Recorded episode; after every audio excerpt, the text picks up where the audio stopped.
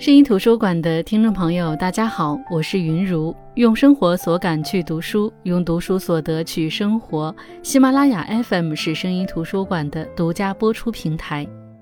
读陈忠实是从《白鹿原》开始的，时至今日，我仍然记得大三上学期读《白鹿原》《穆斯林的葬礼》等一系列名家书籍时的酣畅淋漓。说实话，大学之前我是没有什么机会接触太多文学作品的。只记得初中在被窝里偷偷读过张爱玲的《十八春》等一系列作品，再有就是高中时接触到的沈从文的作品，以及语文老师布置的必读小说，比如路遥的《平凡的世界》等。于是大学就成了我恶补文学作品的时期。如果以地域划分的话，西北的文学作品活跃度很高，其中路遥和陈忠实在过去几十年贡献了不少力量。当然还有贾平凹，最近几年比较火的就是写出了主角和妆台的陈燕，他们都有大家耳熟能详的代表作。对于作家来说，有代表作是一件相当幸福和幸运的事情。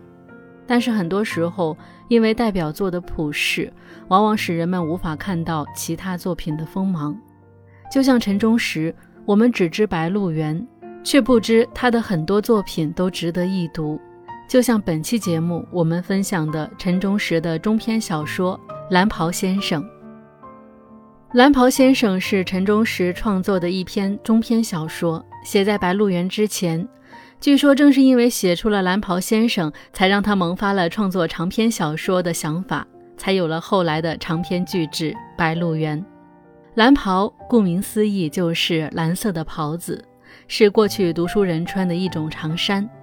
简单来说，这本书讲的是一个读书人穿上蓝袍，脱掉蓝袍，又不得已再次穿上蓝袍，直至无法脱下的故事。蓝袍是一件衣裳，又是一种思想禁锢的特质，它贯穿全书，见证了主人公徐慎行的一生。故事发生在西北一个叫杨徐村的地方，这个地方和白鹿原一样，有两大姓氏：徐姓和杨姓。杨姓的子孙长久以来惯会钻营，不仅是村子里最有钱的，也是村里最有权的。而徐姓的子孙以本书里的徐家为代表，主要是务农和读书。我们一般说耕读传家，但是徐家的先人把耕读变成了读耕，读在前，耕在后，读耕传家。相对于那些徒有虚名的耕读传家，徐家则是用这种方式标榜自己家才有真正的读书人，自己家才是真正的乡村知识分子家庭。徐慎行的爷爷徐静茹是清朝的最后一波秀才，因为科举制度的废止而不能进一步中举高升，但他仍旧是杨徐村学问最大的人。于是他在杨徐村的私塾做管执教。他严格的贯彻独耕传家的家族使命，在他垂老之时，对自己的三个儿子，也就是徐慎行的父亲和伯伯，做了严格分工。其中一个人可以继承他读书教学，另外两个人要务农。读书和躬耕如此分工，世世代代如此执行。如果只是分工，大家还能勉强接受；但是在徐静茹去世前，又留下严格的家训。简单来说是三要三不要：教书的只做学问，不要求官为患；务农的要亲身躬耕，不要雇工代劳；只要保住现有家产不失，不要置地盖房、买骡买马。这对于正当年的儿子们来说，可以说是当头一棒，因为齐心合力一展宏图，与杨家一争高低，是他们一直渴求的，却无奈老父亲留下这样的遗嘱。只能按部就班，无法真正的施展自己。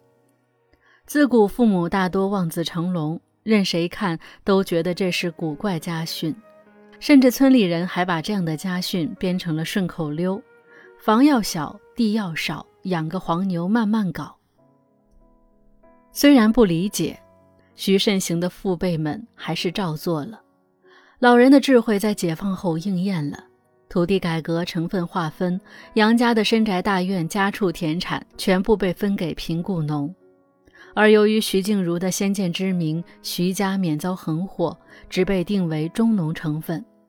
三个儿子仿佛明白了父亲的智慧，全都跑到父亲坟上磕头作揖。徐慎行的父亲这一辈，父亲被爷爷选为读书的接班人，在爷爷去世前就开始去杨徐村的私塾做管执教，坐上了私塾里那把黑色的、令人敬慕的太师椅子。在徐慎行看来，虽然父亲不是个活泼的人，但在爷爷死后，父亲似乎一下子变成了另外一个人，眼神散尽了灵光宝气，纯粹变成了一副冷峻威严的神气。学堂里，他不苟言笑，学生们都怕他；在上下学的路上，也总是抬头挺胸，目不斜视。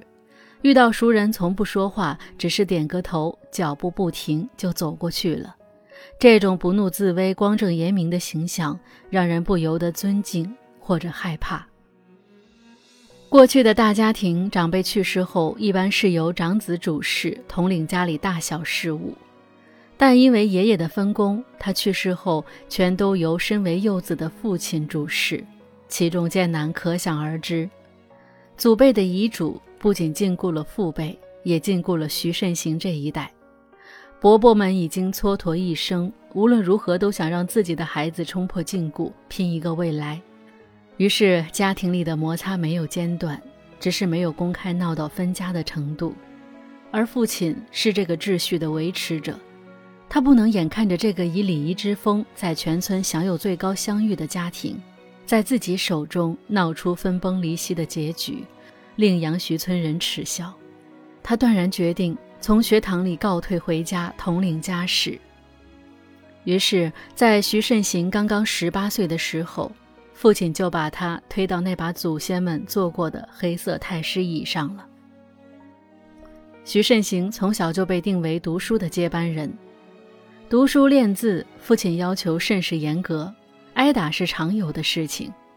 别人挨打是因为调皮捣蛋，而徐慎行则是因为写错字或者背书磕巴。最重要的是，父亲很早就对他进行心理和行为的训练，目标是一个未来的先生的楷模。父亲对他说过最多的话就是“为人师表”，小到走路的姿势、端坐的形态、说话的得体，大到。婚姻的选择，父亲对他的婚姻采取的是武断和粗暴的方式。从小，徐慎行接受到的教育是男女授受不亲，他几乎从未和女孩子接触过。可是，在他刚刚十八岁，要去学馆替代父亲执教前，父亲突然决定给他完婚，给他娶回来一个极其丑陋的媳妇儿，并告诉他，男儿立志要先过美人关。女色是洪水猛兽，单于女色难成大器。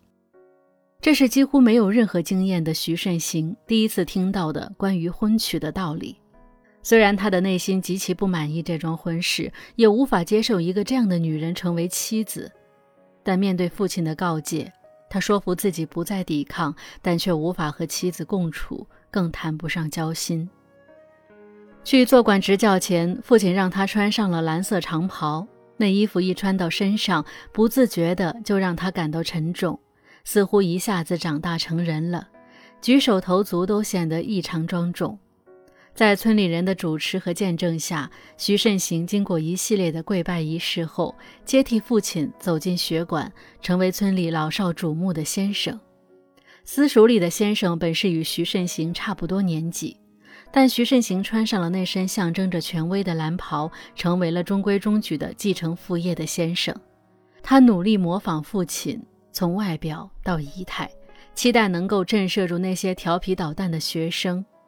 慢慢的，从站姿到坐姿，到遇到村里人打招呼的方式，人们说徐慎行活脱脱就是二十年前他爸爸的原样，连脾气都从笑面菩萨变成了不苟言笑。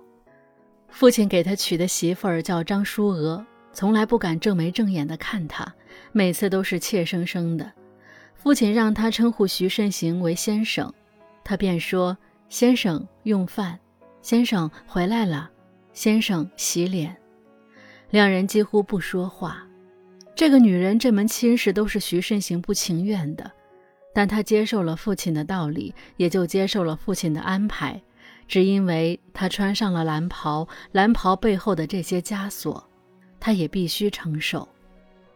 杨徐村解放后，村里来了三位教书先生，他们和徐慎行不同，他们不穿蓝袍，穿四个兜的短褂，戴着八角制帽，废止了原有的教程，给学生发下西北军政委员会编的课本，不仅上语文和算术课，还上音乐、体育和美术，其中还有一位女先生。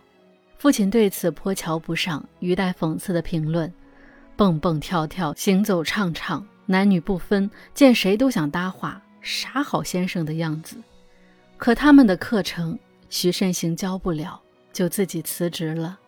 他把蓝袍脱下来，跟着父亲开始种地。只是半年后，由于缺老师，需要让解放前的私塾先生和有知识基础的年轻人集中培训进修，扩充教师队伍。父亲让徐慎行去了，因为他了解到，未来要还想教书，只有这个通道。于是，徐慎行穿上蓝袍，去到了城南的师范学校进修，成为速成二班的一名学生。临行前，父亲给他写了两个字：“慎独”，让他谨记此训，到陌生的环境里谨慎行事。初到陌生的班集体，徐慎行成为全班的笑话。因为只有他还像旧社会的老学究一样穿着蓝袍长衫，甚至连老师都止不住的笑。当然，他们嘲笑的不仅是穿着，还有徐慎行从父亲那里继承的八字步、一本正经和不苟言笑，那与师范正在提倡的新思想、新自由、新平等完全不搭。正当他处在同学们无处不在的嘲笑中孤立无援、不知所措的时候，同桌田芳的出现拯救了他。田芳看他写字好，就推荐他来写黑板报。田芳告诉他大家为什么会笑他。田芳给他讲新思想，给他灌输自由平等的意识。田芳带他去把蓝袍改成了列宁装，帮他纠正他的八字步，带他去跑去跳，让他第一次感受到年轻人的活力。田芳帮他脱掉蓝袍，也帮他解掉内心的枷锁。这是一个善良大方的姑娘，是一个美丽可爱的姑娘。她的帮助让徐慎行一步步开朗起来。于是，当田芳陷入解除婚约的困境时，徐慎行也出手相助。他们都从旧时代走来，班里的同学要不就是像徐慎行这样的封建包办婚姻已成事实，要不就是像田芳那样的，家里穷，早早的把女儿许婚，换些彩礼。只是还未过门。田芳出来上学是凭着一股子倔劲儿出来的。他的父亲要打他、杀他，他也不怕，从家里抢跑出来。后来家里人和夫家人都怕他悔婚，还派人来学校将他绑回去。得亏徐慎行和速成二班其他同学出手，才没酿成恶果。后来全校筹款帮他退掉彩礼，这事儿才算过去。这样的氛围中，徐慎行深受鼓舞。他过去受压迫，被父亲禁锢成木偶人，他想成为自由人。离婚这两个字也会时不时出现在他的脑海里。妻子对他的过分尊敬中带着根深蒂固的畏怯。妻子自愧貌丑，又没有文化，那种悲切的眼光使徐慎行浑身都不自在。而田芳那么美丽大方，那么自信耀眼。可是，如果离婚会怎样？妻子会怎样？父亲会怎样？这个家庭会怎样呢？徐慎行不敢想。在田芳的带动下，他们速成二班排了一出歌剧《白毛女》，还在那年寒假的二十天里应邀去往各乡演出。那二十天，是和田芳定情的二十天。徐慎行感受到，一个结过几年婚的人。爱情却刚刚苏醒，那二十天，用徐慎行的话来说，是他这辈子活得最像个人的二十天。他第一次对父亲的理论产生了质疑。当他第一次体会到爱情的时候，对父亲的美色祸水论质疑；当他在速成二班混得如鱼得水时，他对父亲的慎独二字质疑。甚至，当他烧掉写有那两个字的纸时，他觉得内心一下子松解了，就像是束缚心底的最后一道咒符被粉碎了。于是他寄出了离婚申请，希望能同妻子解除婚姻关系。如果注定他和妻子无法幸福，那么还不如早点了断，这样妻子也许能找到疼他、懂他的人嫁了，不至于在徐家荒废一生。这样对自己、对妻子都好。可很快，父亲来学校找他，并以死相逼，直到徐慎行答应撤掉申请。当徐慎行很气馁地把这件事告诉田芳，田芳却觉得不是大事，毕竟他自己刚刚经历挣脱枷锁的过程。他宽慰徐慎行：“不急，慢慢来，反正两情若是久长时，何必再朝朝暮暮？”徐慎行和父亲一直僵持着。父亲威胁他，今后只要看到离婚申请，就是他这把老骨头的丧妻死日。而面对父亲提出每个月必须回家一次的要求，徐慎行也没有答应。